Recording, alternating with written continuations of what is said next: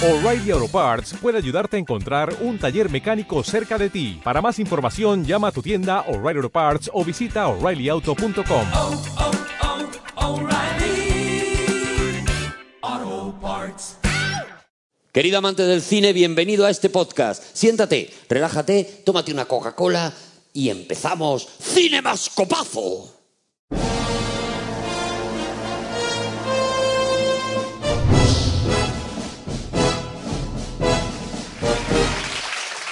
¿Se considera hacer spoiler decir esta película es una mierda?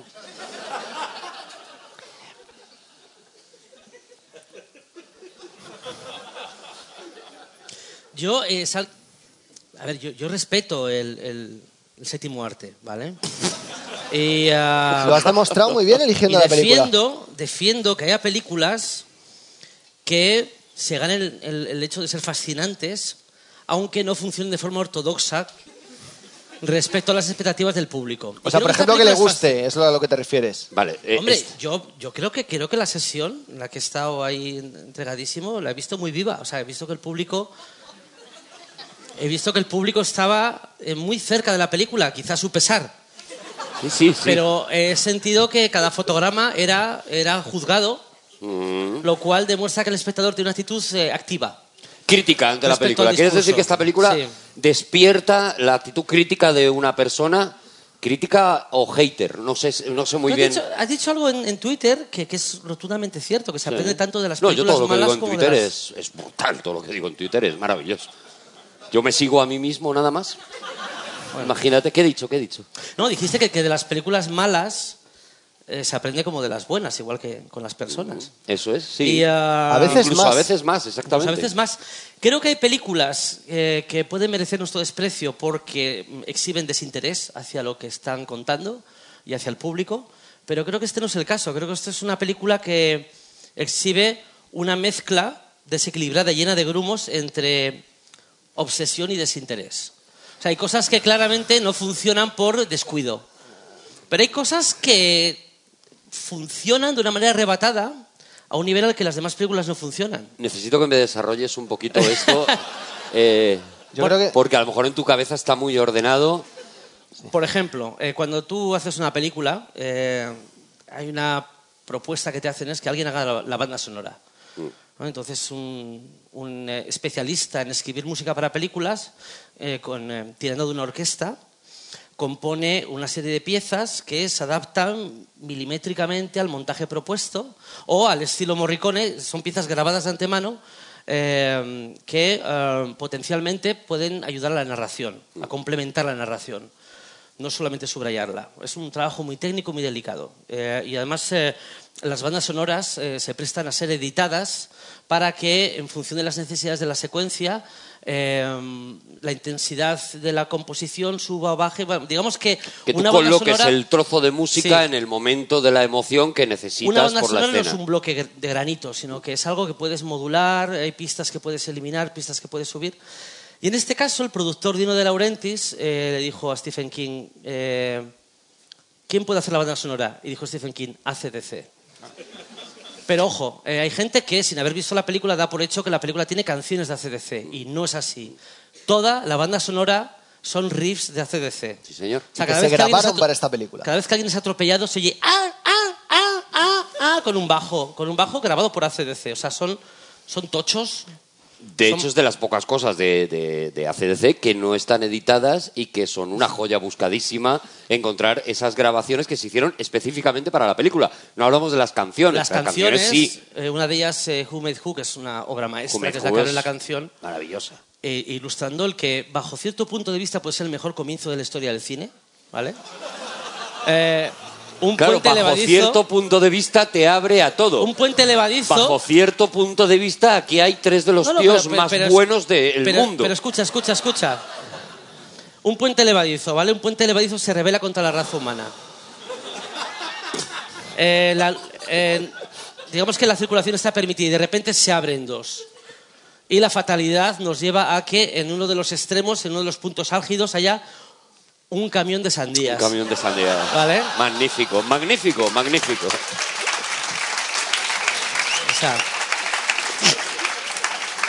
Ponle un pero a eso. Ponle un pero a- a- No, no. al, al tío que ha diseñado esa Te voy a decir una cosa. Eh, Nacho ha hablado de una cosa súper importante. Mm. Súper importante. Y es la entrega.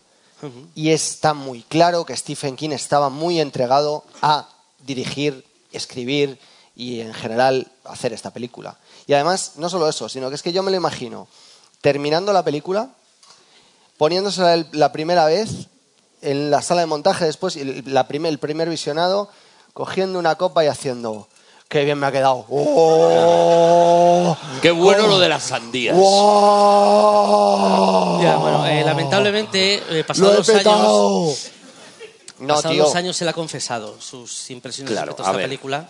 Vamos, vamos a ver cuál es la actitud de, de Stephen King cuando hace la peli y luego, o sea, yo sé que cuando le han preguntado eh, por qué no has vuelto a dirigir cine, su respuesta es, pero no has visto Maximum Overdrive. Ya, bueno. Quiero decir que él a lo mejor sí ha llegado un momento que se ha dado cuenta, ¿vale? Sí, Bueno, pero, pero al hay principio muchos no. directores O sea, de mi teoría cine- es que al principio no. Hay muchos directores de cine que, que pinchan con su primera película y lo siguen intentando, Mm. ¿no? Y a, y a- y a veces, pese al fracaso inicial, consiguen tener un carrerón. Aquí estás pero, Pero, pero, está. Pero, oye, conmigo, ¿cómo te pasas, no? Pero mira, si vas Es que a la ser... última- el último cinemascopazo que vi era el de El Trooper Reverte y tenías el culo cerradísimo. Claro, claro. claro. Es O sea, verdad. si vas a ser el único invitado que consienta que Juan le vacile, perdóname, pero te, hace- te hago fijo. O sea, inmediatamente. Vale, vale, vale. ¿Sabes? No, que hay muchos directores que pinchan y aún así siguen. Pero me imagino que a Stephen King, viendo que su primera película es un fracaso rotundo de crítica y público, y dice, ¿y ahora qué hago? ¿Pero qué demonios? Soy Stephen King. Claro. o sea, eh, ¿Ahora qué hago? Pues me escribo no, no, y- y- siete libros esta tarde. Él, él en su, él en su, en su, en su biografía, en su autobiografía mientras escribo, el tío habla de esta, de esta película y dice que, que él rodó esta película para Dino de Laurentiis en Carolina del Norte, en el mismo estudio en el que el mismo productor estaba mm, llevando adelante el rodaje de Terciopelo Azul, de Bueno. David Lynch. Ah, sí. Y, y- Empataron. y- y Stephen King cuenta, él cuenta, de, de- de o sea, cuenta él mismo que tiene un recuerdo muy vivo de los descansos de rodaje, ¿no? La parada para bocadillo, Mm. del darse un paseo con David Lynch y tener una conversación pues acerca de las inseguridades del uno del otro. Entre genios. de ¿Tú cositas. te, tú te imaginas doblar una esquina y toparte con Stephen King y David Lynch hablando acerca de, de sus rodajes? Y David Lynn Y diciendo, el- yo, yo lo es- de las sandías, ojalá se me hubiera ocurrido a mí. Ojalá. Y es el propio Stephen King el que dice, el que dice ahí estábamos David Lynch y yo, pues eh, conversando de nuestras, de nuestras penas. Y él, él haría esa pequeña obra maestra que es Terciopelo Azul y mientras tanto yo hice esa puta mierda que es Maximum Overdrive. Ay, pero. Pero fíjate, a ver, vamos, vamos poco a poco, porque para explicar un poco, perdona Juan, que, que ubiquemos un poco a la gente que no ha visto esta película y que yo creo que se va a tirar hacia ella Sí, eh, sí, enloquecido en cuanto vea el programa, ¿no? Como si fueran Stephen King. Yo la recomiendo, yo la sigo recomendando, sí. La película empieza con unos, con, con unos títulos en los que se anuncian, a ver si me he enterado bien, que un, eh, eh, un cometa ha, ha cogido la órbita de la Tierra, No, la Tierra está atrapada en la órbita de un cometa. exactamente lo que he dicho, y, y entonces eh, eh, a partir de ahí empiezan a pasar cosas raras con Sí. las máquinas. Lo primero es que vemos un letrero luminoso de un banco que pasa de, de anunciar la temperatura y... Sí, la hora, aparece la hora, la a decir temperatura. fuck you. Fuck you. Fuck es. Hombre, por, un- por otro lado es más honesto también, ¿no? Exactamente, sí. Y es más honesto aún que el que aparece en esa escena es el propio Stephen King Sí, sí. diciendo, me están llamando cabrón o me están Sí, llamando sí. asshole. asshole". Bueno, direct- el- bueno, la traducción más precisa de asshole es gilipollas, ¿no? Gilipollas, es una sí. cosa que hemos, que hemos establecido. Por cierto, un- una de las barrabasadas de- del, del doblaje de esta película que ya hablaremos también, pues nosotros la hemos visto en versión original, Sí. es que traducen asshole como maricón. Directamente. Entiendes el el doblaje de la época, ¿no? El Ojo doblaje del de- culo, pues lo tengo hecho, El ¿sabes? Y... El doblaje del, del ¿Pero qué? 86, ¿no? Sería este. Pero bueno, ahí Bueno, aparece bueno, no. Stephen King, ahí aparece eh, Stephen King diciendo, se El están mismo, riendo sí. de mí, me están insultando, tal, no sé qué. Y hablándole a su mujer Tabita que estaba esperando en el coche. A su mujer Tabita, eso es. Y ahí empieza, bueno, la escena de las sandías, que yo creo que, Sí, sí, sí, bueno, sí. esa hay que verla con una reverencia, ¿no? Porque la escena, si te acuerdas, tú, tú seguro que te has fijado en cada uno de los planos, eh, hay una especie de barrido sobre los dos, eh, primero sobre los coches y luego sobre los dos eh, supuestamente encargados de levantar sí, ahí, el sí. puente. Uno de ellos se está sacando un moco mientras juegan a las cartas Sí. y eso acaba, ese barrido acaba en el puente de mando y, y entonces cuando vemos por primera vez cómo se van activando los botones de Exacto. manera mágica. Bueno, mágica, porque lógicamente si un cometa coge la... sea, es que al no. final son dos más dos. El comienzo, Luego- de, el comienzo de Sede Mal, Dorson Wells está bien, pero tío. eh, Pero claro. o sea, Pero luego descubres, porque, porque bueno, o sea, tampoco puedes, puedes hacer spoiler de una película que en general no Se tiene, Mira, en esta, va- en esta vamos a tener menos cuidadito, a lo no, mejor, ¿vale? no, no tiene argumento alguno. Eh, eh, no. eh, en realidad no, no era... Oye, que- tampoco tenía argumento el perro andaluz de Buñuel. Y ahí ah, está, ah, ¿eh? ah, ojo, Espera, que... ojo, que también nos- estamos ahí. David Lynch, el perro andaluz, estamos un poco en el surrealismo, sin duda. Eh, nos ponemos y lo sacamos. No, pero ahora en, ahora en serio, es que, que no, que el- habían cogido personalidad propia porque los alienígenas estaban manipulando a todas las máquinas de la humanidad.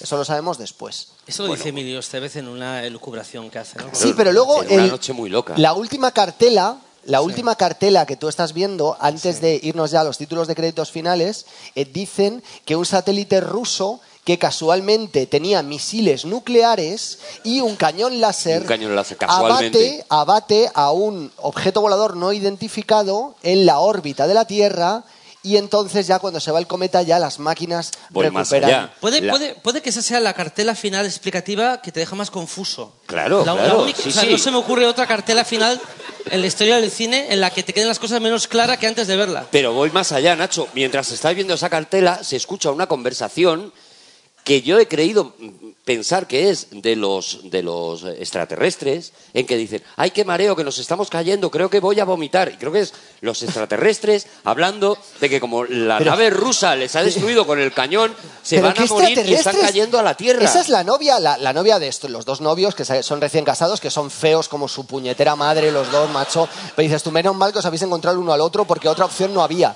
Y, y- y- y entonces se- es, es ella la que está hablando, además no has reconocido la voz, si la tienes aquí metida.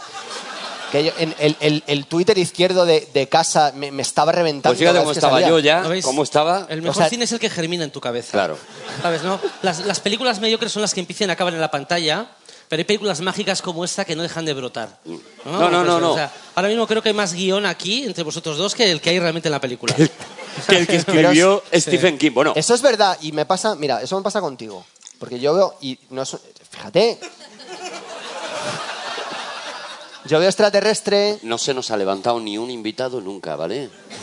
Da- dame tiempo. Yo veo extraterrestre y termino de ver la película y tengo muchas más preguntas que cuando empecé, y eso es muy bonito.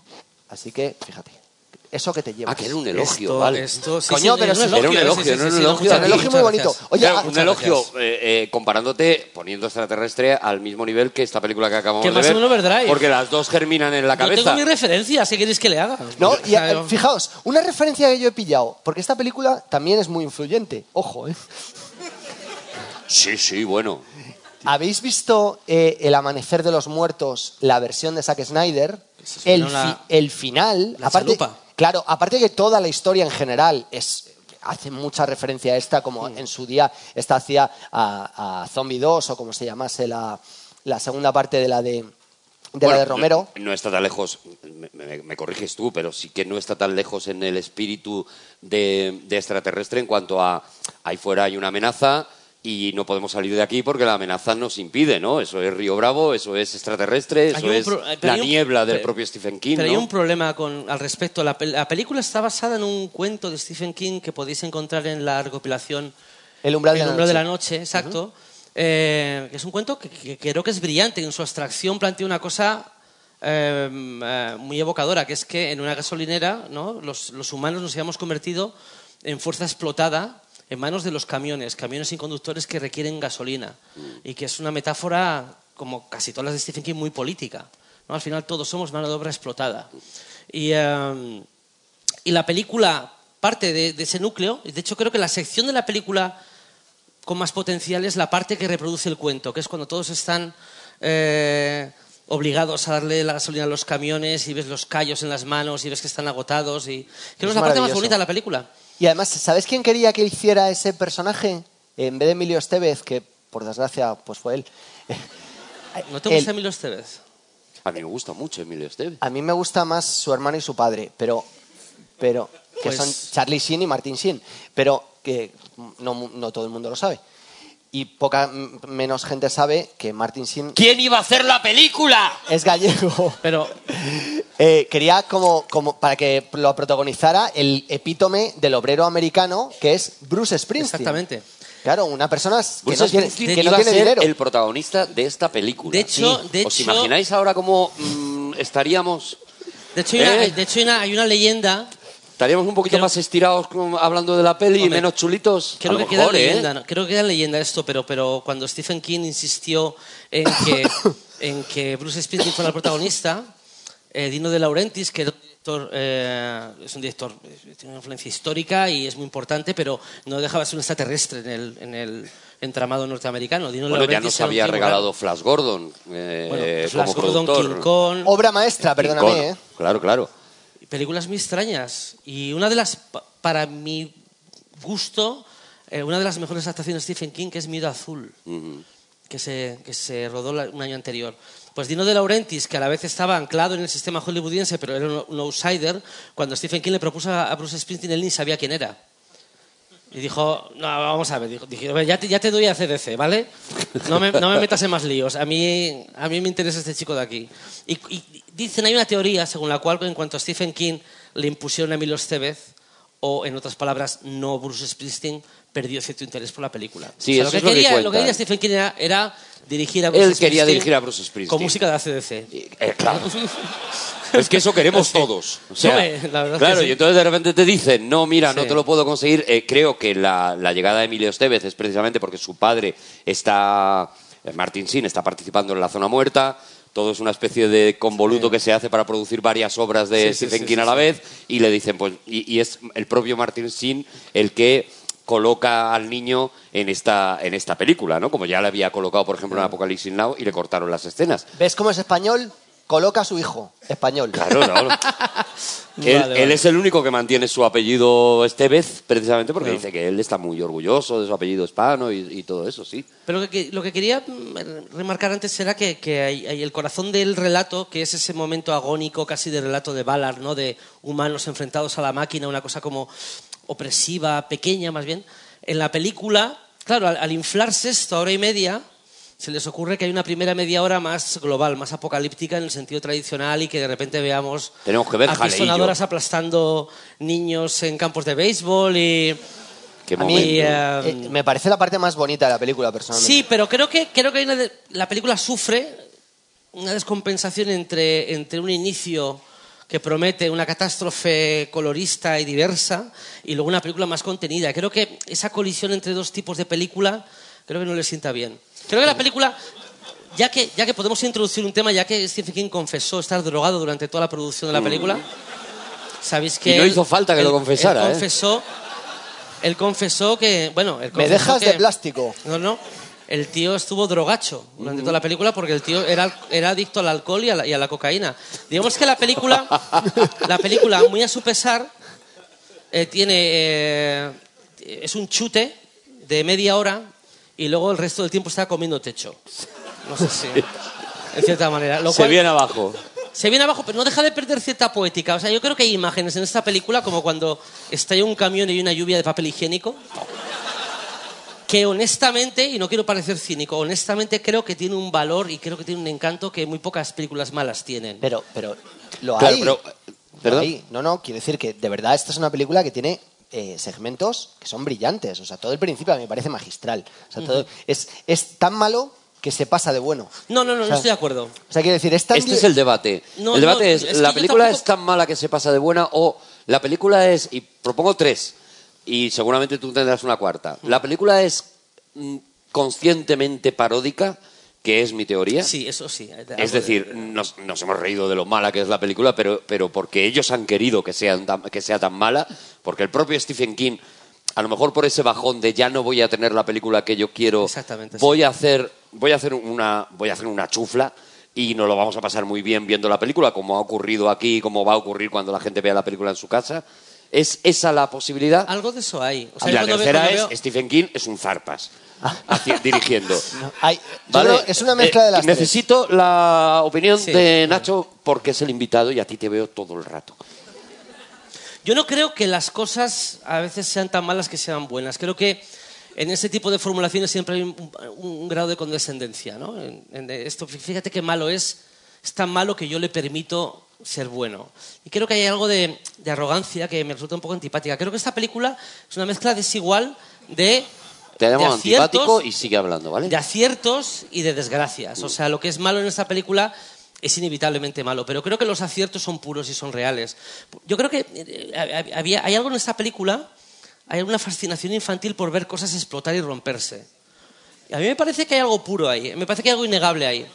Yo, por ejemplo, ahora Sí, ¿no? Si en Valencia hay fallas todos los años. hace... No, no, no, y, y la, y la- y la fascinación por las fallas es muy respetable. Yo y, hace... y los americanos organizan estas convenciones de coches que se destrozan entre ellos y tal, y echan una tarde buenísima. Quiero decir que, que en realidad... ¿No pensáis que entre ver una película de coches rompiéndose de los 70 y ver The Fast and the Furious, donde, el- donde la tecnología digital recompone las imágenes de una manera que tu cerebro lee, lee de forma distinta, ¿no creéis que hay una fascinación infantil por las cosas romperse que hemos perdido en el cine? Yo prefiero Blues Brothers a todo Fast and Furious entero.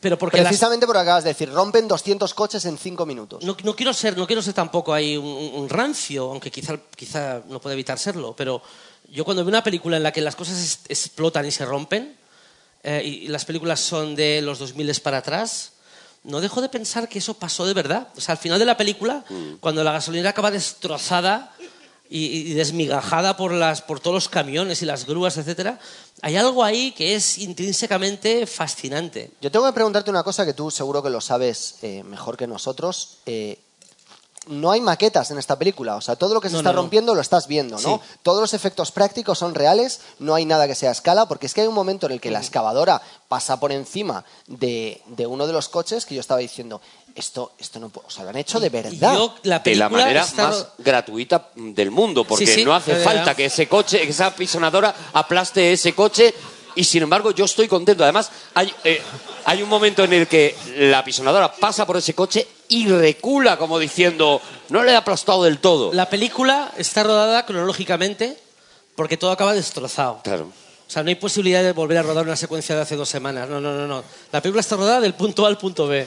No, no hay, no hay Claro, claro, claro. Según sí. iban rompiendo cosas, iban a otro, a otro tema, claro. Y, y- y yo creo que ah, así cuando, eh, mm, cuando Stephen, en las, en las secuencias de diálogos, creo que Stephen King se había retirado Sí. A escribir. Se había ido con Charlie Sin a echar una tarde también. Cosa muy Exacto. so- cosa Estaban muy- Charlie Sheen, En las secuencias de David Lynch o sea, y, y- y Stephen King en un cuartito que tenían arriba. En las secuencias de destrucción creo que hay una pasión real que se transmite a la pantalla. Mm. Pero es muy curioso que digas eso porque es verdad que Stephen King es un maestro del diálogo y sobre todo es un maestro del oído. Ojo, ¿eh? Porque es una persona que escucha y, y es capaz de encontrar la musicalidad perfecta en, en la manera de contar las cosas para que sus diálogos sean magistrales. Y si tú has escrito esta película, ¿dónde, efectivamente, como dice Nacho, ¿dónde coño estabas cuando, cuando se pusieron, Claro, pero se pusieron Porque esas líneas? ¿no? Emilio Estevez y Laura Harrington, la pareja protagonista, tienen la- su relación, cada vez que están juntos, el público se estaba partiendo el culo. La, la relación que tienen es la interpretación de la tensión sexual que tendría un extraterrestre. O sea, es que- o sea, la primera frase que dicen, eh, la primera frase que dice ella frente a él es me gustas. Ahí empieza ya todo. Ya está, ya está. Y está en toda la película frotándose. Hay un momento en el que él le está lamiendo el sudor de la frente. Y no me creo. No me creeré en 100 años que eso estuviera en el guion. Algo pasó ahí, ¿no? Hay un momento en el que él Ahí- la tiene en su regazo y hace así. Ahí dejaron un poquito a- al... ¿Qué erotismo es ese? Pero también es la- la- el, el poquísimo interés que hay por explicar nada en la película. No, no, no, no. O sea, eh, eh, igual que te dicen la Tierra un cometa, las máquinas se ponen en marcha. una- Venga, hay una- vamos a destruir una- sandías. Ocurre lo mismo con la historia sexual. O sea, llegan los dos, se miran, dicen, somos evidentemente los guapos de aquí. Pues tendremos que echar un polvo. O sea, es que al final no queda otra. Y, Es un poco, pero también es un poco, y aquí quiero ser justo con Stephen King, es un poco el signo de los tiempos. O sea, ahora sí ves eso en tiempos? muchas películas de los 80, sí. Ah, ¿cuándo ha pasado? ¿En los 80 pasaba eso? En muchas películas de los 80 las cosas se dan por hechas. Quiero decir, con todo el respeto que le tengo a una película como Gremlins, lo de las reglas, ¿te lo crees o no te lo crees? ¿Vale? Y ya hablaremos de re- Gremlins cuando eso, pero lo de las reglas es una cosa que llega un chino, le da un Gremlin, le dice, no le des de comer después de medianoche, y él dice, bueno, y si cambio de estado y cambia el uso horario, ¿cuándo es la medianoche? ¿Es la medianoche de aquí donde compra el Gremlin o es la medianoche Claro, o sea, si yo ahora me voy a Japón, ¿a qué hora le tengo que dar de comer a, a este gremlin? Quiero decir, en los 80, ahora estamos muy acostumbrados, yo creo, y eh, eh, ahora me, me aclaras tú. ¿Y si hay cambio de hora? ¿No? Y hay cambio de hora, claro, no, de repente, en a la noche que a cambia las la 12 hora. son las 11. ¿A qué hora cena el gremlin? A las 12 son las 11 y el, y el gremlin ahí como... Y en el gremlin todo loco, echando... ¿Qué, qué, qué- diciendo, cambia la hora, cabrón. Claro. Quiero decir que ahora estamos muy acostumbrados eh, eh, por eh, probablemente porque las series también nos han acostumbrado a eso, a que los personajes estén muy desarrollados, a que las cosas pasen con una lógica de camino, de capítulo a capítulo, incluso en las películas, pues hemos visto ese estilo de Nolan de nada ocurre si no te lo he justificado realmente y tal, y esto no pasaba en los 80, en los No, no 80 te pasaba. metías te, te veías una película de, de Schwarzenegger en la que no sabías muy bien cómo a los 10 minutos estaba explotando todo y tú decías, vale, No, tú no entendías nada, no entendías nada. Tú veías el padrino y decías, ¿por qué está pasando todo No estoy esto? hablando de ese tipo de cine, estoy hablando de un cine, hablando de- de- ya. del cine de Ah, entretenimiento. Pues haberlo aclarado. Y estoy hablando de Batman Begins, por ejemplo, en contraste con eh, cualquiera de las películas de de su, Schwarzenegger, con de su- o, de, Comando. o de Schumacher. Hay una secuencia en la, que, en la que están los dos eh, a solas, eh, sobándose y a la vez hablando, ¿no? mirando a través de una ventana del futuro que les espera. ¿no? Se están enfrentando al fin de la raza humana. ¿no? Se dan cuenta de que la civilización como tal ha terminado y a la vez están como está burbujeando el nacimiento de una relación que puede que no acabe nunca porque no pueden dejar de tocarse. No, no, es como no. que hay lo- es como que hay, una- hay un magnetismo literal entre Sí, ellos. hasta la cama- hay una- secuencia muy larga en la que están diciendo cosas muy íntimas, pero alguien, no sé si ellos, o Stephen King, o David Lynch, alguien decidió que durante toda la secuencia estuviesen comiendo un merengue. Sí, es verdad. Y el merengue tiene mucha presencia en plano. Eso, De hecho, a la chica se le queda un trocito de merengue durante uno de sus monólogos eh, míticos. Se le queda un trocito de merengue y no puedes. mm, A lo mejor era estrategia, ¿eh? ninguno de- podemos de repetir este ese genio. monólogo porque estábamos pensando en el merengue. En el merengue. Pero puede ser distracción, ¿no? Puede ser. Sí, sí, Hombre, sí. Pero hay, hay- hay una cosa que me, que me fascina, una cosa que ha dicho Nacho antes y que no me, no me pierda. Tú has hablado antes de que esta película se rueda cronológicamente, das por hecho de que todo el mundo sabe, como nosotros, cómo se rueda una película. Necesito que nos expliques eh, cuáles son las maneras, o sea, quiero decir, eh, en oposición a cómo se haría de otra forma. Es decir, Sí, sí, lo- sí. porque, por ejemplo, Claro. y te pongo un ejemplo, los cronocrímenes. Ruédala cronológicamente, si tienes huevos. Pero qué, qué reto Eh, es ese. No, ya, ya, ya. ¿Qué reto de tasca es ese, de verdad? No, quiero que Ya. lo explique, quiero que lo explique porque es importante y además Nacho nos lo va a explicar muy bien. ¿Y cómo funciona el Quitarle a trabajo? Juana y CDC todo el rato, por ¿Y favor. cómo que se pone- funciona en la cabeza de los actores el hacerlo de una forma o de otra? Que eso es importante. Eh, hay directores como Nicolas Winding Refn que se pueden permitir que sus películas se rueden cronológicamente, ¿no? Lo que quiere decir es que si estamos eh, secuencia 1, gasolinera, secuencia 2, nos vamos de la gasolinera a- al descampado. Eh, secuencia 3, vuelven los personajes a la gasolinera. Pues Winding Refn tiene el poder y la pasta para que eso se ruede así, gasolinera, descampado, gasolinera. Los directores normales tenemos que rodar todo lo que transcurre en la gasolinera, en la gasolinera, y una vez que hemos terminado con la gasolinera, porque se nos acaba el alquiler del sitio, ya nos vamos al descampado. Con lo cual los actores tienen la responsabilidad de mantener una continuidad emocional que no se corresponde con la continuidad cronológica del rodaje que es lo más complicado. Es como, ¿te acuerdas lo que rodamos hace una semana? Vale, pues vuelve ahí. Em, ¿Y, y eso es- eres capaz de conseguirlo? Porque eh, obviamente la responsabilidad última es tuya, ¿no? eh, si la cosa no funciona, creo que la culpa última la tiene el director siempre. Si ves que algo no, no termina de encajar ahí. En esta película no se podían permitir rodar así porque todo acaba destrozado. O sea, no podemos volver a la gasolinera porque ya no existe la gasolinera. Acaba todo hecho polvo. Eh, pero claro, yo hasta ahora en las películas que he hecho, mm, pocas cosas se destrozan, así que no, así que no he tenido esas limitaciones. Yo no quiero, yo, yo quiero que hablemos de que hablemos de cine, que hablemos del cine malo y de lo que se puede aprender del cine malo. Yo creo todo eso, pero quiero cada cierto tiempo recordar alguna escena de la película. Pero yo creo que esta película se disfruta recordándola Sí. muchísimo y me, me va ahora mismo la, la ilusión, me va ahora mismo la, la mirada a ese momento en que vemos un perro en la calle con un coche de policía de juguete Sí. que le ha destrozado a base de golpes, ha matado al perro a base de golpes en los dientes. Sí, hay un momento que es muy poético, muy Buñuel, por cierto, volvemos a Buñuel, el perro muerto con el coche de policía en la boca. Eso es maravilloso. También tiene su contenido político esa... esa Claro, pero, ¿no? Porque pero yo quiero pensar cómo, cómo ese coche de juguete acaba tirando al perro, porque para primero tiene que matar al perro. O sea, Ahí nos ¿cuántas han robado una hay dar- secuencia. Ahí nos han robado una Nos han secuencia. robado Ahí esa secuencia. No, en serio, o sea, en serio estás planteándote la verosimilitud de ese Sí. trocito de la película. O sea, en la película en la que en la gasolinera hay un arsenal que incluye misiles Stinger. Mm. Es verdad que tienen un bazooka en la gasolinera, que es bastante Hay, normal. hay una historia muy buena en esta película vinculada a la secuencia del cortacésped. Oh, El cortacésped que persigue al chico en bicicleta por el, por el barrio. Eh, cuando decidieron rodar esa secuencia, el director de fotografía, eh, Armando Nanucci, que es un director de fotografía legendario, es un tío que no solamente hizo Mida Azul el año anterior, sino que es responsable de la fotografía de productos indiscutibles como el Jesucristo de Cefirelli, la serie de televisión, hizo, eh, hizo la foto del quizá el spaghetti western más grande, quitando los de Leone, que fue Mi nombre es ninguno, con Terence Hill, una película inabarcable. Y, o sea, que un director traído de Italia eh, con mucho credencial eh, y que no sabía inglés. O sea, entre él y Stephen King hubo mucha comunicación porque uno hablaba en italiano y otro hablaba en inglés y ninguno parece ser que hizo un, un esfuerzo Ningún muy grande esfuerzo, ¿no? por entender al otro. Y, eh, y el día que se rodaba el cortacésped, eh, Nanucci propuso que se quitasen las cuchillas al aparato porque no se ven en cámara. O sea, cuando tú ves el cacharro va a avanzar por la calle, realmente no se ven las cuchillas girando por debajo. Pero Stephen King in- insistió en que las cuchillas se quedasen en el cacharro. Por si acaso. Eh, no sé, real, pero realismo, similitud, es un realismo. director defendiendo la veracidad. Soy el director y te callas, ¿no? Eso es. Soy el director, y a ti se te ven las tetas y las cuchillas se quedan en el cortacésped. ¿no? Es un poco Eh. como, como tú haces, ¿no? Cuando estás Pero. ¿y cómo acaba esta historia? acabó muy mal, porque ese día hubo, hubo un, un error técnico. El cortacésped, digamos que a una velocidad impropia, se propulsó contra el equipo de cámara. ¿Vale? Eso es- esto es real.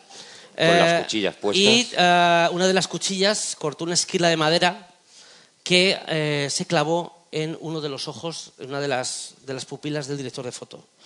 Armando Nanucci, esta, esta historia la podéis eh, comprobar. O sea, no, no me estoy inventando todo ahora de repente. Uno de los mejores. No, no, esta historia es auténtica, sí. Es así, es así. No tienes, está haciendo un Stephen King. tienes que girar en círculo y Ya. hacer. ¡Oh! Armando Nanucci perdió un ojo, perdió la visión de un ojo a cuenta de, esa, a cuenta de esa broma, lo cual es grave para un director de foto porque si te quedas tuerto, pierdes la profundidad de campo. Claro. Y la carrera de este hombre se vino un poco abajo, ¿no? O sea que cuando hablemos mal de esta película, O sea, tengamos el mínimo película- respeto Claro, a de, Nanucci. de Esta- al menos mira, tener en cuenta que esta película destrozó una carrera. Y no la mira, King. vamos a poner, al principio del programa vamos a poner, este programa está dedicado a Nanucci, Armando Nanucci, sí. a Nanucci con todo el cariño Un del mundo porque entregó su que- vida por esta película. Sí, porque, sí. Y claro, Loving Memory. Y Loving Memory of Armando Nanucci. Qué, qué- Sí, qué- qué- qué historia más es terrible. claro. durísima. Porque Pero mira, bueno, pero lo bueno, no pierdes, pierdes un ojo por, el, por, como decías tú, por el padrino. Y dices, bueno, vale, pero es que has perdido un ojo por Máximo Overdrive. Claro, ya. ¿Sabes? Es Que no me sale a cuenta. Y vuelves a casa destrozado, ¿no? He perdido un ojo porque un cortacésped se ha vuelto loco. Un cortacésped al que él le había dicho que quitaran las cuchillas. ojo. Exactamente, sí, no, no, hubo mal rollo, de hecho hubo, hubo detrás un proceso judicial. Pero eh, es, es así, hay una poética inevitable en todo esto, ¿no? Que es que una película sobre la rebelión de las máquinas, un cortacésped loco, te acaba, Nos eh, deja te acaba privando de un ojo. Ah, de mira, verdad, todo por esta Nanucci. historia Free es Nanucci, de potente. verdad. Hay una cosa que decías antes sobre mientras escribo uno de mis libros favoritos. en- Increíble, sí, sí. es alucinante. No sé. Hay que regalar ese libro. Hay que regalarlo, Sí, sí, hay que leerlo, hay, hay. Mm. que entender, porque habla mucho del proceso de creación y de cómo es el proceso de un creador, de un escritor. Evidentemente no de un director, lo escribe Stephen King. Eh, Mm. eh, pero lo, lo- una de las partes que más me fascinan es cómo él es capaz de reflexionar sobre el material del cual se, él extrae Hmm. todo lo que está llevando a sus libros y, y del- y en el que él cree que se encuentra eh, el oro, ¿no? Y lo hace con un pequeño eh, resumen de la primera vez que él va al cine y ve una película que, si no recuerdo mal, era sobre unos zombies alienígenas, robots, venidos del espacio, que eh, se comían animadoras. Y ¿Qué él, les falta? ¿Qué les falta? claro, y, y él, Ser nacionalistas.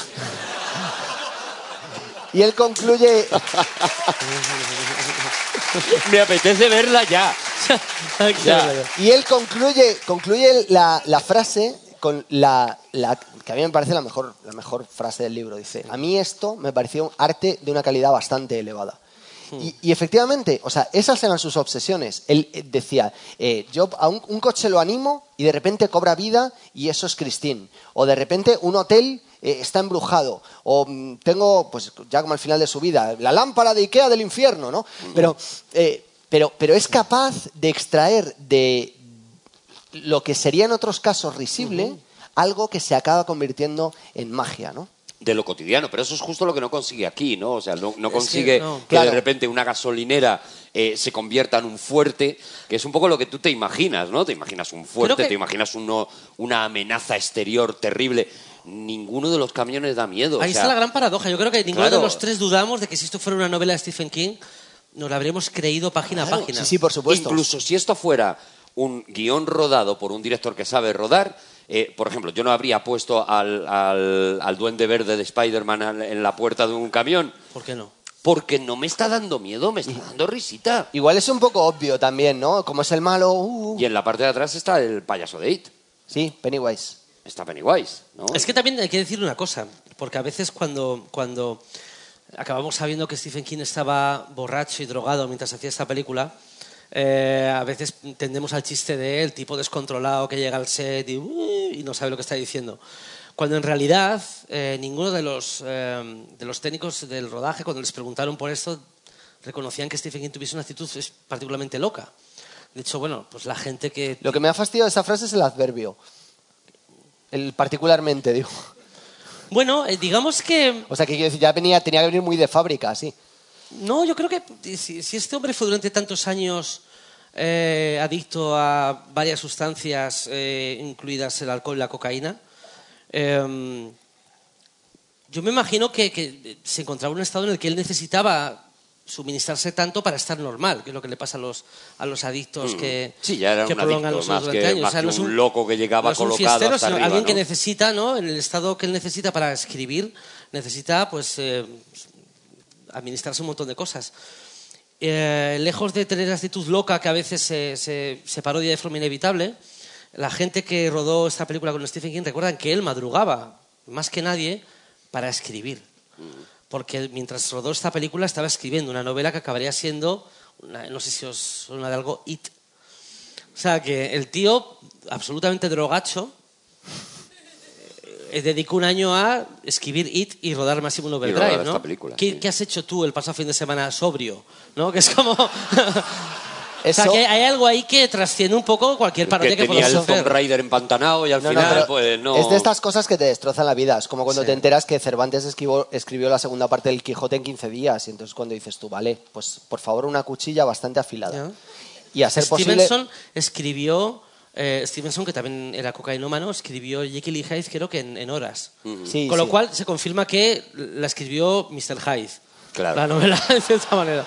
Fueron, fueron Claro. dos días, dos Bueno, días sí, pero estamos, completamente entregado a, a, efectivamente a reflejar su adicción Hombre, por si la tú, cocaína. Si tú, me, ¿no? di- si, tú me, si tú me garantizas que una adicción a la cocaína mm, te conlleva escribir a la altura de. Stevenson o Stephen King, yo compro Te das una, un paseo, te das un compro una adicción a la cocaína. oscuro. Te das un paseo por lo oscuro con Hombre, tal de si eso. el resultado es ese, si, me, tú, si tú me garantizas que si yo soy adicto a la cocaína escribo estas novelazas, pues yo... Pero es que no, Nacho, no funciona así, ¿eh? O sea, y Ernest Hemingway era un borracho y fue eh, uno de los escritores más grandes del siglo XX, pero es que no es así Claro, como pero funciona. mi cuñado también Claro. bebe y no ha escrito nada, ¿eh? Eh, claro, O sea, no, no, que- eh, por eso- que eso lo digo, eso hay que tener un talento Claro. antes. Es que eh, ¿Sabes? Que mi cuñado este sube a veces con la nariz como Hemingway, ¿sabes? Pero no... este señor escribió It a pesar de ser un drogadicto, no gracias a. Es que eso hay y que de dejarlo hecho, muy... de hecho ha, dejado de, ha dejado de ser drogadito y ha seguido escribiendo a la misma, a la misma Al- al- al mismo cantidad. ritmo y- Al mismo ritmo, y- sí, y sí. muchas veces con el mismo nivel, y ¿no? mejorando el nivel incluso en algunos casos. De ¿no? todas formas, te tengo que preguntar, eh, eh, Nacho, porque una cosa que, que llama mucho la atención de, de esta película, tú diriges, es las actuaciones. O sea, cómo están de fuera de tono absolutamente todos. En especial, yo creo, en especial la camarera, que no La sé camarera. cómo se llama, que, y atención porque este dato no sé si lo tenéis, pero os va a romper la cabeza cuando os lo diga, esa camarera, y la hemos visto en versión original y ahora de repente querréis volver a escucharlo otra vez, es la dobladora de Mark Simpson en... ¿La camarera? La camarera. No, no, no, no, es la mujer, del, la mujer de Curtis. Ah, es la mujer de Curtis, Exacto, sí, eso sí, es, sí, que eso tiene una voz muy aguda, sí, es. sí, sí, sí. La O sea mujer de que- Curtis es la, la dobladora de Mark Simpson. O sea, tu teoría a la mierda, No, vamos. no, no, no, No, no, no, no. no, no. Es, eh, bueno, es igual, absolutamente igual de rayada. Es la dobladora de Mark Simpson y los Simpson cómo- lo están puedes volver a llenos. pronunciar? Los, por favor, déjame contar esto, Juan. Los Simpsons están llenos de eh, eh, homenajes a esta película porque la dobladora dice que se arrepiente muchísimo de haber participado en esta peli, que es lo peor que ha hecho en su carrera. Y entonces, hasta el punto, perdón, hasta el punto de que los Simpsons están llenos de frases de Maximum ¿Ah, Overdrive sí? que le ponen para que ella tenga que repetirlas y morirse de risa. De hecho, hay un capítulo que se llama Maximum Homer Drive ¿En serio? en el Sí. que Homer tiene que conducir un camión y el camión acaba y acaba hablando con el camión y demás y es todo un puteo que le hacen los creadores de Los Simpson a esta mujer porque era la protagonista o una de las protagonistas de Maximum Overdrive. Es una Están película- todos fuera de tono. Maximum Overdrive es una película mala, pero no es olvidable. Eso es lo que estamos No, no, no, no, no. A mí Eso es- se me queda para siempre Oye, ya, eso, ¿eh? es, eso es interesantísimo, quiero decir. ¿El qué, Juan? Lo, lo que acaba de decir Nacho, lo tuyo no. Todo lo demás El- no, vale. El, fíjate, entonces no es tan mala. Ojo, ¿eh?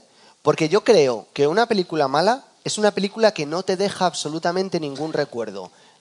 Ejemplo, telefilm de sábado al mediodía, todos sabemos a qué me estoy refiriendo. Eh, Sí, muer- las que te ponen para la siesta. Sí, muerte mortal o adicción peligrosa, ya está. Y tú lo, lo pones y sabes, o sea, ¿soy- ¿sois capaces de recordar alguno de esos telefilms? Es imposible. No, es imposible. En cuanto ha terminado, la película la has olvidado. Yo tengo que Gemelas confesar mudas. mi relación con esta película como nace, y es que eh, yo viviendo en Cabezón de la Sal, me entero de que esta película se proyecta en los cines, creo que eran los cines Sardinero en Santander.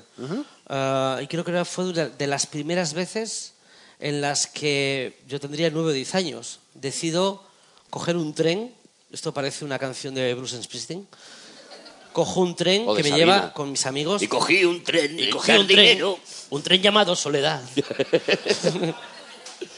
y cada raíl era un te quiero.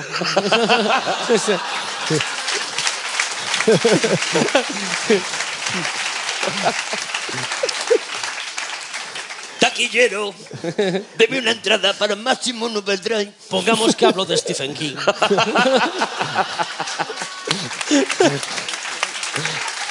No, pues, pues.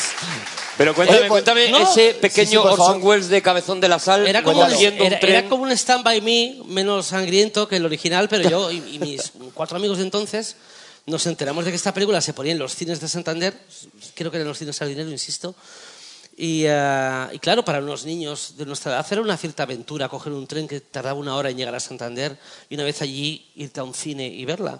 Porque vamos, habíamos leído la sinopsis en la prensa y era como, bueno, Maximum Overdrive, una película de Stephen King. Ya por aquella época Stephen King te sonaba. No solamente por los libros, sino por bueno, Los chicos del maíz, Christine, El resplandor, Carrie, ¿no? Sabías que Stephen King era sinónimo de, de miedo.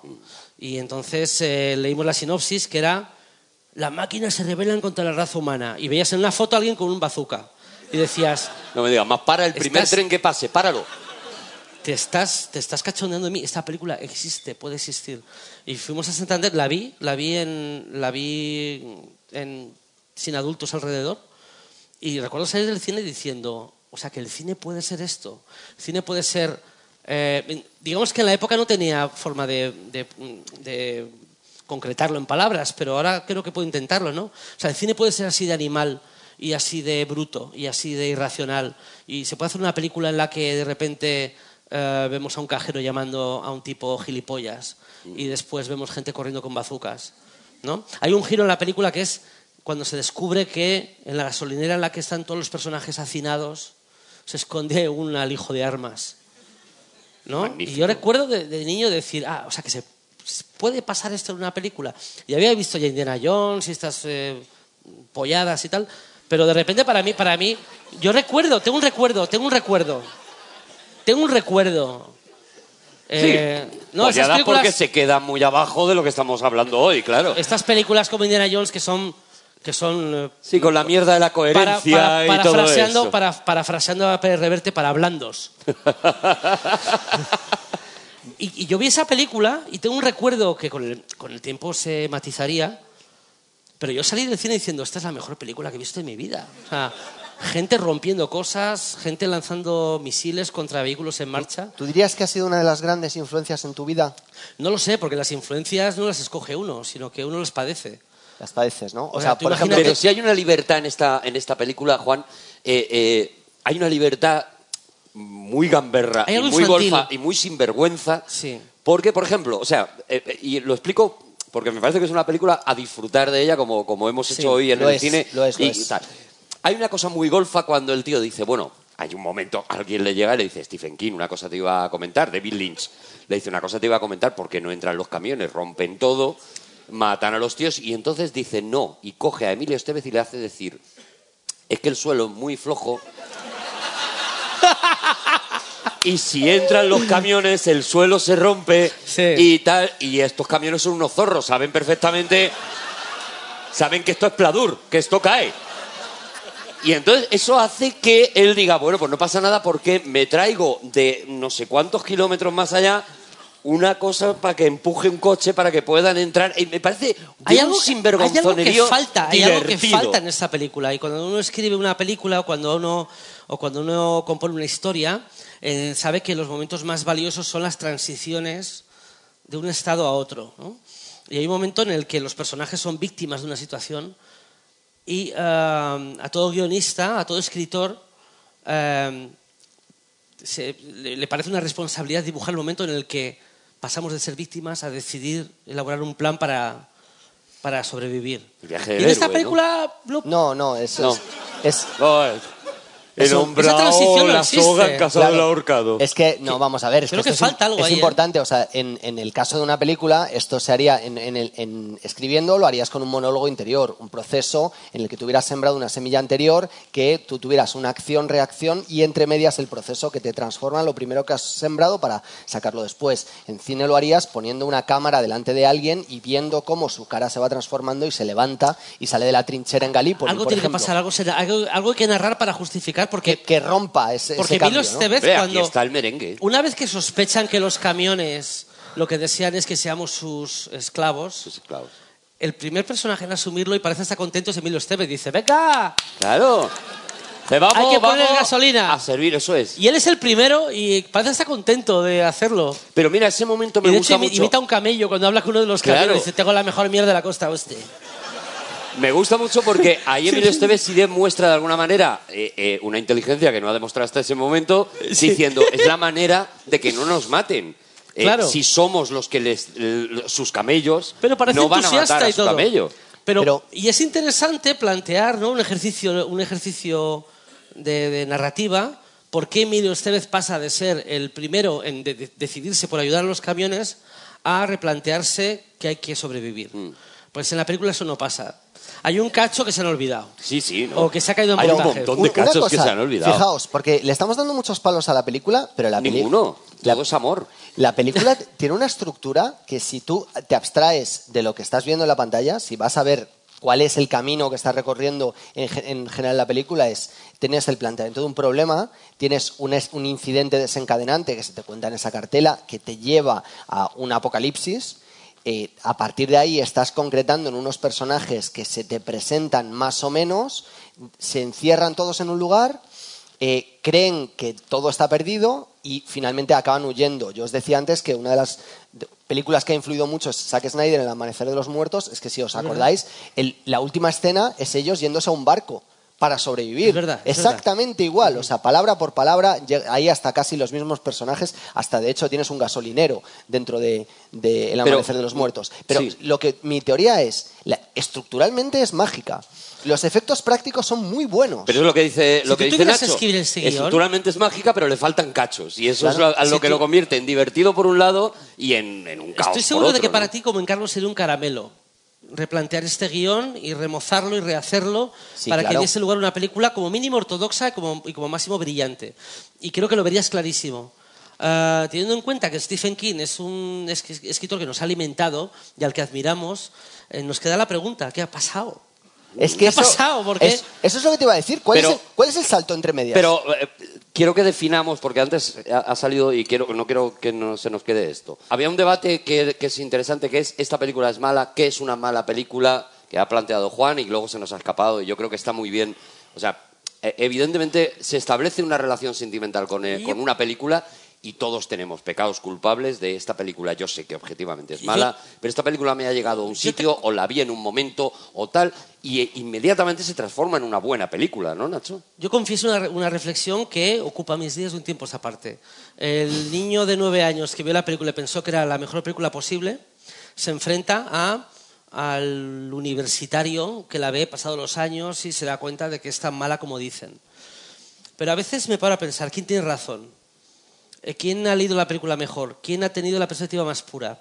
En otras palabras, cuando decimos que algo es malo y podemos articular las razones por las que algo es malo, ¿estamos realmente confesando que algo no nos gusta o queremos exhibir que sabemos por qué las cosas Que no ya funcionan? sabemos que Claro, eso- ¿hasta qué punto cuando algo digo que es malo estoy en realidad estoy intentando venderme a mí mismo como alguien que está por encima de la película que ha visto? Pero eso, eso pasa siempre porque El postureo, ¿no? cualquier persona que habla de algo, en realidad siempre en última instancia está hablando de sí mismo. Eso es la primera Mm. norma de un escritor. Bueno, pero tú puedes hablar de ti mismo y confesar que esta mala película te Sí. gusta mucho, o puedes hablar de ti mismo o de lo que tú percibes de ti mismo, es decir, venirte arriba y decir, no, es una mala película que evidentemente tiene unos huecos que tal, y no confesar el ti mismo que dice, ya, pero yo disfruto con ella. Yo, Nacho, no había visto la peli.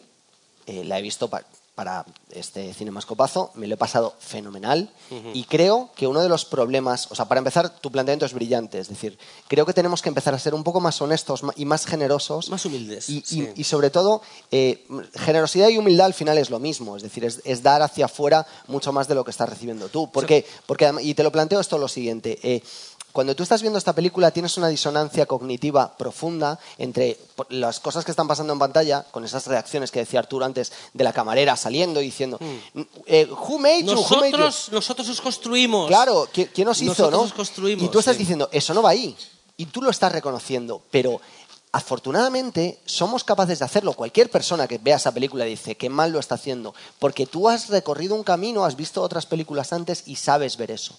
Y entonces eso, desde un punto de vista muy loco ahora mismo en mi cabeza, eh, me parece mágico, porque es, es de agradecer que tú puedas ver una película que te esté llegando a sitios y al mismo tiempo que sepas interpretarla en un código diferente. Claro, en eso... Cuando, eh, cuando la camarera sale del bar gritando, ¿no? Os hemos hecho a vosotros. Eh, eh, ¿cómo, cómo grita? We, We made you, we, we made you, you. we made you. Y, y esa ametrallada. en cierta manera, a, a veces nos, a veces me veo a mí mismo y nos vemos y me veo, me veo a nosotros, ¿no? Cuando vamos al cine, ¿no? Pretendiendo estar por encima de las películas que vemos y gritando, We made you, we made you. Sí. Nosotros os hacemos a vosotros las películas. Y aquí venir las películas a jodernos y a ametrallarnos, como hoy Massive Overdrive ha ametrallado al público que fue a verla. Claro, O sea, pero es- con, con claro, lo cual al eh, final es así, es o sea- establecer quién está por encima, ¿no? Si nosotros o el cine. Claro, o sea, y si nosotros somos el- el- los espectadores que vamos a destruir una película con una frase y ahora pues eh, eh, se hace así, sale la gente, pone un tuit y dice, menuda mierda acabo de ver y ya está, y no le vamos a dar ninguna oportunidad a entender, incluso en un delirio como en el que hemos visto, qué ha podido querer hacer el director, qué ha podido querer, qué ha podido entregarnos, o sea, nos ha entregado... Y también es un poco eh, la obsesión que tenemos de eh, como no, como yo quería jamón serrano y me he encontrado paella, me enfado. ¿no? Y nos pasa mucho con el cine, o sea, como yo esperaba un tipo de película determinada y me he encontrado con otra, pues ya me enfado y esto que me ha ofrecido un tío que lleva un montón de años pensando en esto, me parece un- me parece terrible y me parece me parece insultante y, y demás, ¿no? Tú vas a ver esta película completamente desprejuiciado y yo creo que lo que te pasa es que dices, qué hora y media más guay me he pasado, cuántas risas tal. Ostras, no le tengo que pedir más. A lo mejor si voy a ver a, a Coppola, ya sí que le estoy pidiendo algo más. Y a lo mejor también es injusto con Coppola, que ha querido hacer Jack, ¿no? eso y ha querido entretenernos Eso y es ya porque está. el mundo nos ha educado de un modo bastante incorrecto, fíjate. Ah, ¿es el mundo? Sí, y te lo, y te lo, y te lo voy Eh, a, habla por ti. te lo voy a explicar, te lo voy a explicar con un ejemplo. Yo no me Eh, siento así. Te lo voy a explicar con un ejemplo. Mm. Eh, yo cuando veo una película de Carpenter que le ponen la banda sonora con el casiotone y empieza a hacer pi, pi, pi, pi, pi, pi, con esto lo peto, pi, pi, pi, pi. Eh, yo estoy diciendo, eh, Dios mío, la banda sonora es terriblemente mala. Pero claro, me pongo yo como ejemplo, ¿eh? Yo no tengo ni la más remota idea de música. No sé lo que es un do ni dif- diferenciarlo de un re.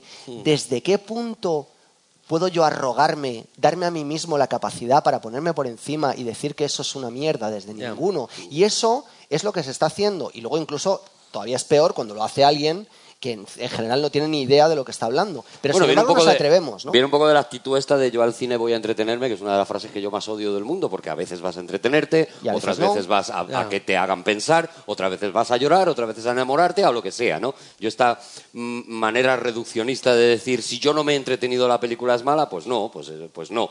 Es mala para ti y está bien y tú enfádate y tal, pero eso, eso no destruye la película, te destruye a ti en tu relación con esa película y ya está, ¿no? Y, y se hace mucho eso. Mola ¿no? Mucho lo que ha yo he dicho- echado mucho a Carpenter de menos en esta película. O sea, yo creo que esta película la coge Carpenter y estamos ahora verdad, es mismo verdad, es en verdad. pie y haciendo así. Yo simplemente ese principio con los letreros me imaginaba el Carpenter de Están Vivos y digo, ojo, qué maravilla, qué maravilla, ¿no? Y he echado mucho a Pero Carpenter. me ha molado muchísimo de una cosa que ha dicho. Pero Na- yo- nada de lo que digo yo te gusta, No. todo el rato es lo que dice Nacho. Para eso lo hemos traído. Ah. Que, que me ha gustado otra cosa mucho que ha dicho y es cómo eh, habla, hablan las cosas que decimos de nosotros mismos, de alguna forma, ¿no? Yo creo que, ¿sabes lo que diría? Dice mucho más de nosotros y esto, si, si yo mismo hago ese propósito de aprenderlo, me, me parece que me voy de aquí con, con los deberes hechos. Eh, que intentar decir las mejores cosas que podamos decir de una cosa cuando la veamos. Y si somos capaces de, de decir cosas buenas sobre Maximum Overdrive, es que en realidad está hablando no solo de tu actitud, está hablando de que tú has sido capaz de reconocer lo bueno, el diamante en la basura, ¿no? Claro, el Yo sí, yo- aprendizaje yo siempre menos, es a yo- yo- favor. Yo, echo de menos al, al niño. O sea, yo, Claro. ese niño que, que disfrutaba las películas sin absolutamente cero malicia, de, de- de hecho es alguien a quien, a quien estimo más que al universitario, que constantemente intentaba definirse a sí mismo a través de sus gustos y a través de sus desprecios. Al redicho, ¿no? Y, que ya sabe eh, cosas. y- y creo que el resto de mi vida va a ser el intento por recuperar al niño eh, sin perder de vista sin, sin perder de vista lo que yo considero que es eh, la verdad. O sea, que tampoco quiero hacer una re- regresión animal, eh, pero quiero pero quiero honrar a quiero honrar al niño. Ahora que sé sin- cosas, voy a volver al niño y, pero, y sin- las pero, aplico pero- ahí. pero lo que quiero es desterrar el cinismo, desterrar la, la ironía y sobre todo intentar dejar para siempre de mirar las cosas desde arriba. Juan. O al menos frente a frente. También digo que en mi caso también influye el hecho de que al hacer películas uno también le ve eh, le entramado al asunto Claro. y uno percibe los accidentes que ve en pantalla de diferente manera. Antes una película mala para mí, antes cuando yo era protocineasta, una película mala para mí era un acto, un acto, un pecado. Un pecado sin, sin perdón posible. Y ahora que entiendes un poco el tipo de mecanismo que hay detrás, hay formas de explicarlo y hay formas de entenderlo y, hay- y hay- y aprendes a valorar ciertos errores sin dejar de despreciar otros. Y Pero aprender, hay, hay errores fascinantes. y aprender de ellos, de los errores que han cometido otros, para no cometer los tuyos. Por eso creo para que- mí esta película es más fascinante que... que Es tan de agradecer un- de una mala película que te enseñe cosas que, Claro. que, que tú puedas luego aplicar, Sí. como de una mala persona que te enseñe cosas que tú no quieres ser, ¿no? Yo creo que es exactamente, lo Exactamente. mismo, ¿no? Juan, ¿tu escena favorita de esta maravilla que hemos visto? Porque hay, hay que ver cómo ha ido creciendo aquello Mi- y yo creo que ahora mismo estamos al límite de la nominación al Oscar. eh, Maximum Overdrive. Mi escena favorita es su spin-off, que se llamó, es un corto, que, fue nominado al Oscar y fue, eh, eh, bueno, al final no ganó, por desgracia. Se llamaba 7.35 de la mañana. Bueno, pero ¿por qué? Porque es exactamente el mismo argumento, tío. O sea, tienes un montón de personajes encerrados en un bar y una cosa que no tiene ningún sentido. Y, por cierto, magistral. ¿Te das cuenta de cómo... Te, te das cuenta de... Magistral el plagio. Vigalondo. Vigalondo. Si Pero- le gustó Máximo Overdrive, no se pierda.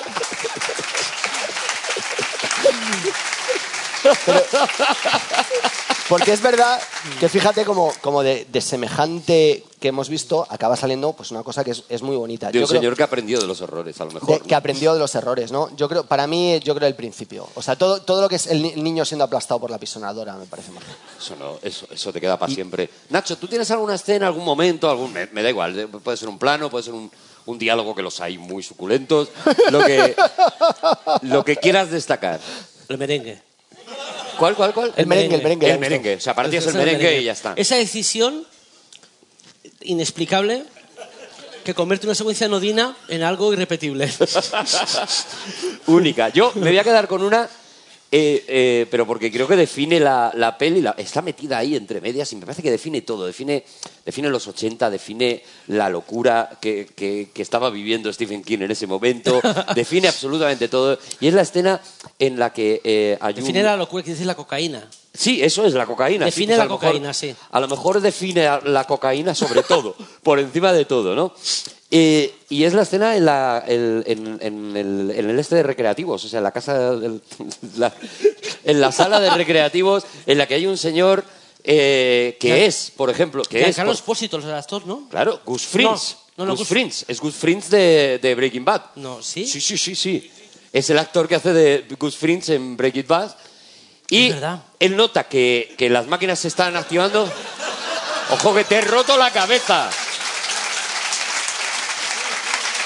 ¡Te he roto la cabeza! Es que sabía el Le nombre, acabas de destrozar. sabía el nombre, pero no había hecho la conexión. Es Gus Frins, de en mi cabeza había Giancarlo Todo lo Esposito. bueno, Claro, todo lo bueno hace de definir la Overdrive. cocaína Claro, y no, la no, meta. no. También, Yo ¿sabes? La tenía, yo, tenía, lo- yo tenía en mente Giancarlo Esposito, el de Máximo Overdrive, y el de, y el de Breaking Bad. y me cago en la puta, que son el mismo.